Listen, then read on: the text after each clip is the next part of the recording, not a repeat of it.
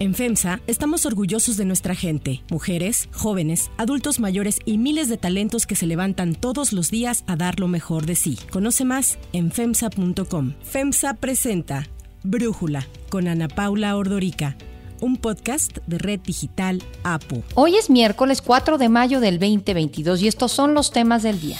El gobierno federal niega que se hayan desperdiciado vacunas contra COVID después de que se dio a conocer que más de 14 millones caducaron en abril.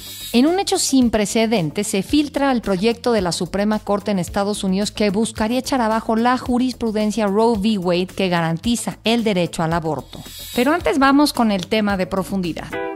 En el caso de los energéticos, eso lo tenemos muy avanzado. Vamos a ser autosuficientes el año próximo ya en gasolina, en diésel. Esta semana, Pemex reportó ganancias en el primer trimestre del 2022, lo que sin duda es una buena noticia. Esta es la mayor ganancia neta en un primer trimestre desde el año 2011. Estos resultados se dieron a conocer en el reporte que Pemex le envió a la Bolsa Mexicana de Valores. Y en el informe se muestra que la deuda de Pemex pasó de 109 mil millones de dólares en diciembre del año pasado a ser de poco más de 108 mil millones de dólares. Esto se pudo lograr gracias al apoyo del gobierno federal, quien le dio 90 mil millones de pesos para pagar parte de su deuda financiera. El presidente Andrés Manuel López Obrador recalcó este apoyo a Pemex. Estamos llevando a cabo una acción para apuntalar a fortalecer a Pemex y hemos tomado la decisión de apoyar a Pemex con todo. De enero a marzo, Pemex reportó una utilidad neta de más de 120 mil millones de pesos y en el mismo periodo del 2021 hubo una pérdida de 37 mil millones de pesos. Esta ganancia se atribuye al aumento de ventas y a una apreciación del peso frente al dólar.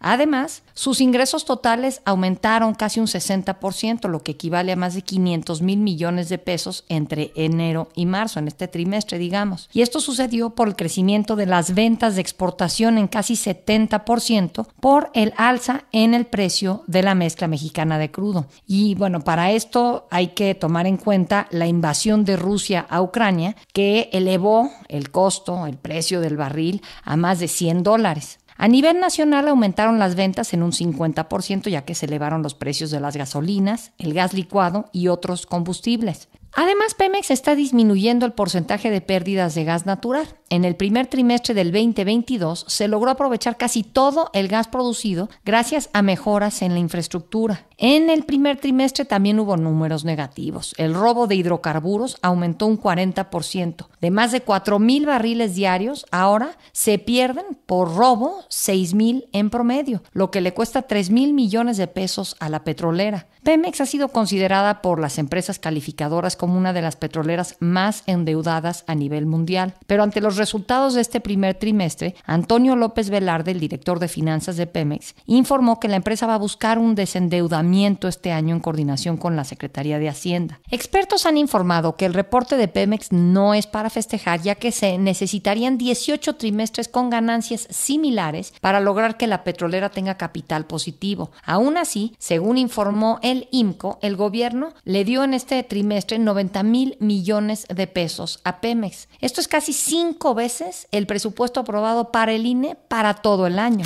El análisis. Para entender mejor estos números, le agradezco a Carlos Elizondo, analista y académico del Tecnológico de Monterrey, platicar con nosotros. A ver, Carlos, ¿esto te parece a ti que ha sido una buena, una mala noticia, estas ganancias del primer trimestre? No, por supuesto, siempre son muy buenas noticias tener ganancias, pero justo como lo hiciste, hay que tratar de entender por qué. Por supuesto, estamos en una etapa donde los precios del crudo y de los petrolíferos en general han aumentado. Entonces, la razón principal, Ana Paula, de estos resultados positivos es que aumentó el precio de crudo en los mercados mundiales y obviamente los costos de producción nunca van a esa misma velocidad y el resultado neto pues, es una ganancia muy importante de Pemex exploración y producción. Porque hay que recalcarlo, Ana Paula, eso está muy escondido ahí en los datos de Pemex. Pemex Transformación Industrial sigue perdiendo dinero. Es decir, el proceso de refinar crudo y de hacer petroquímicos, todavía les dejó una pérdida no trivial de 18 mil millones de pesos. Qué bueno que PEP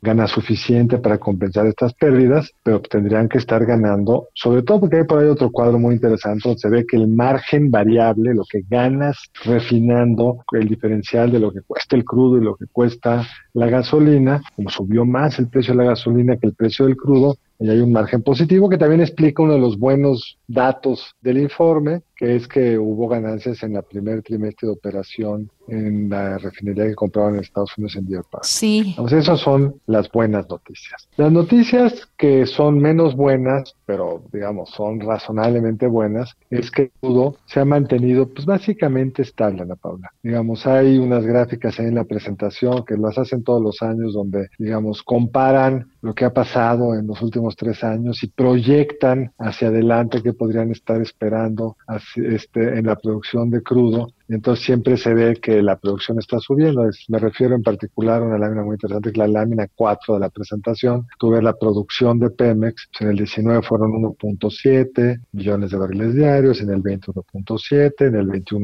1.75, ahora fue 1.775, está prácticamente estancada, pues siempre nos dicen que para fin de año va a ser 1.8, pero si te acuerdas del plan de Pemex publicado en el 19, para el año 2022, para este año, la meta no tendría que ser 1.8, que es lo que están proyectando, sino la meta original era 2.3 millones de barriles y la meta del año pasado, del 21, no era 1.7, sino 2 millones de barriles. Y si vas a presentaciones del pasado, pues siempre son mucho más optimistas respecto a lo que viene en el futuro. Qué bueno que ha dejado de caer la producción, que era un reto enorme que tenía la empresa. Ha seguido cayendo más la producción del campo más grande, que es Kumalopsar, pero la recuperación que en el plan de negocio había de la producción no se ha dado. Y el resultado neto, Ana Paula, es que a estos precios de crudo, si hubieran cumplido con el plan original de el año pasado 2 millones de barriles, pues hay 250 mil barriles que no produjeron diarios y eso hubiera sido una fortuna de lana o para este año pues una cantidad incluso un poco mayor para el propio trimestre con precios mucho más grandes. Entonces esa es digamos una primera mala noticia.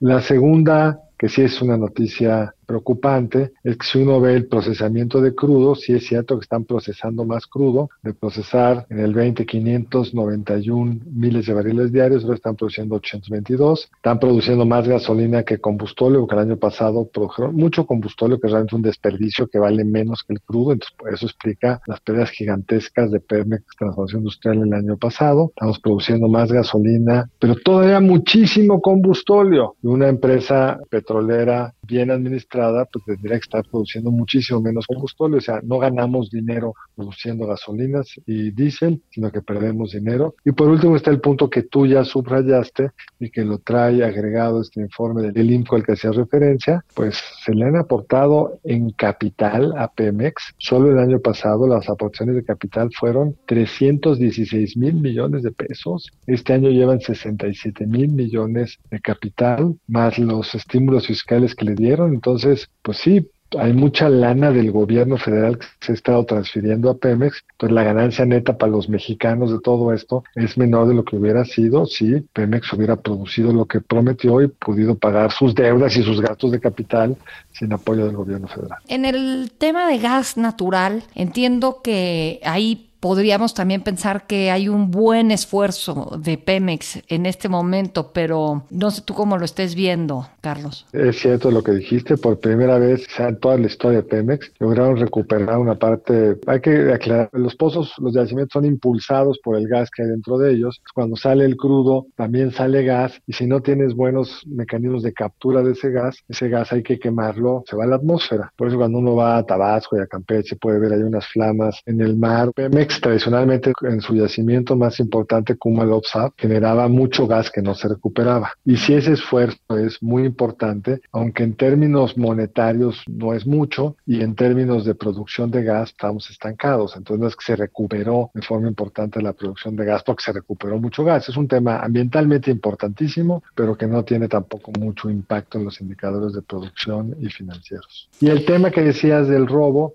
pues sí es preocupante porque supuestamente era un problema que se había resuelto. Yo no he, no he visto ese, ese dato, no lo he encontrado en los informes. Siempre ha sido muy oscuro porque según los datos del gobierno, pues el ahorro por el combate al huachicol en los últimos tres años hubiera tenido que reflejarse en los estados financieros de Pemex. Yo nunca lo he visto, puede ser descuido mío. Tampoco vi ahorita ese dato que tú hacías referencia, pero ciertamente sabemos que están robando mucho gas LP. Sabemos por los datos de Pemex que siguen perforando muchos tubos. Si perforan tubos es pues, porque están buscando llevarse algo, si no, no lo harían, ¿no? Entonces sí es un tema que contra lo que se nos había dicho parece no haber estado resuelto. Carlos Elizondo, muchísimas gracias como siempre por darnos tu análisis y platicar con nosotros. Si te gusta escuchar Brújula, te invitamos a que te suscribas en tu aplicación favorita o que descargues la aplicación Apo Digital. Es totalmente gratis y si te suscribes será más fácil para ti escucharnos. Además, nos puedes dejar un comentario o calificar el podcast para que sigamos creciendo y mejorando para ti.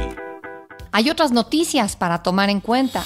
1 vacunas COVID. El subsecretario de Salud, Hugo López Gatel, salió a aclarar que el gobierno no ha desperdiciado vacunas ni las ha dejado caducar como se dio a conocer la semana pasada. Esto lo queremos destacar, no hubo desperdicio. Todas las vacunas fueron utilizadas. López Gatel habló del operativo Abril, que se implementó el mes pasado para acelerar la aplicación de vacunas. Dijo que se han administrado 205.5 millones de vacunas en todo el país, lo que ha permitido alcanzar una cobertura de primera aplicación para el 91% de las personas de 18 años en adelante y para el 55% de las personas de 14 a 17 años. La aclaración de López Gatel llega después de que la semana pasada el diputado del PAN Héctor Jaime Ramírez difundiera una tabla elaborada por la Secretaría de Salud en la que se alertaba que poco más de 14 millones de vacunas de AstraZeneca caducaban el mes pasado. Y aunque se hizo un ajuste de caducidad, las que no fueron aplicadas en abril comenzaron comenzarán a vencer el próximo 14 de mayo. Para Brújula, Javier Tello, médico cirujano y analista en políticas de salud, nos habla sobre lo que implicaría la caducidad de estas vacunas. ¿Qué es lo importante aquí? El problema es que no entendemos cómo se están manejando los inventarios de vacunas. La opacidad que existe, la falta de comunicación, el no querer decir, algunos casos, reservar como de seguridad nacional los datos sobre las vacunas, nos han llevado al punto que hasta que no nos demuestren lo contrario, tenemos en este momento 14.5 millones de dosis que pueden estar por vencer. Esto es verdaderamente escandaloso, ya que si nosotros le asignáramos un precio, vamos a decir como de 5 dólares cada uno, pues estaríamos poniendo en juego 72 millones de dólares o el equivalente a 1.400 millones de pesos. Creo que es tiempo, sobre todo ahora que estamos comenzando con varios problemas simultáneos, como el vacunar a los menores de edad o ver cómo podemos revacunar a los adultos que tienen Sputnik B o que tienen Cancino, es urgente que veamos una mejor estrategia para el manejo de las vacunas. En este mes de abril se inició con una agresiva campaña que debió haber sido así desde el año pasado, en la cual se estaba vacunando a toda la población en el lugar más cercano a su domicilio. Es tiempo de llevar las vacunas a la gente y no la gente a las vacunas y ver qué vamos a hacer con 14 millones y medio de dosis. 2. Estados Unidos y el aborto. La Suprema Corte de Estados Unidos confirmó la autenticidad del documento que la noche de lunes publicó el portal político, producto de una filtración. El borrador firmado por el juez Samuel Alito habla de revocar la protección que la Corte dictaminó en 1973 acerca de que el Estado no tiene derecho a intervenir en la decisión de la mujer sobre su embarazo, una jurisprudencia conocida como Roe v. Wade. Sin embargo, en la última década, varios estados gobernados por republicanos han aprobado leyes que van en contra del derecho de las mujeres a decidir con el objetivo de que la Corte revoque Roe v. Wade. Si se revoca la sentencia, no se prohibiría el aborto en todo el país, sino que levantaría la protección a este derecho por medio de la jurisprudencia que sentó, de manera que los estados tendrían la libertad de prohibirlo.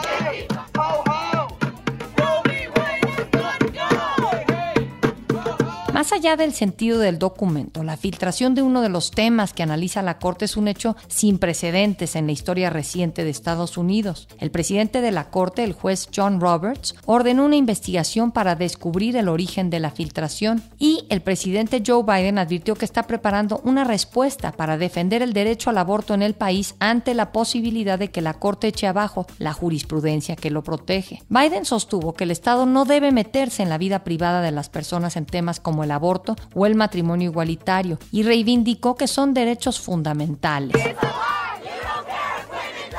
En varias ciudades hubo manifestaciones, tanto en favor como en contra del proyecto del juez Alito, que ha sido considerado por el New York Times como un cisma político. Y es que si se concreta el sentido del borrador divulgado, se prevé que hasta 21 estados de mayoría conservadora prohíban el aborto. Yo soy Ana Paula Ordorica, Brújula lo produce Batseba Feitelson. En la redacción, Airam Narváez. En la coordinación y redacción, Christopher Chimal. Y en la edición, Omar Lozano. Los esperamos mañana con la información más importante del día. Oxo, Farmacias ISA, Cruz Verde, Oxo Gas, Coca-Cola FEMSA, Invera, Torrey y PTM son algunas de las muchas empresas que crean más de 245 mil empleos tan solo en México y generan valor como parte de FEMSA. FEMSA presentó Brújula con Ana Paula Ordorica, un podcast de Red Digital APO.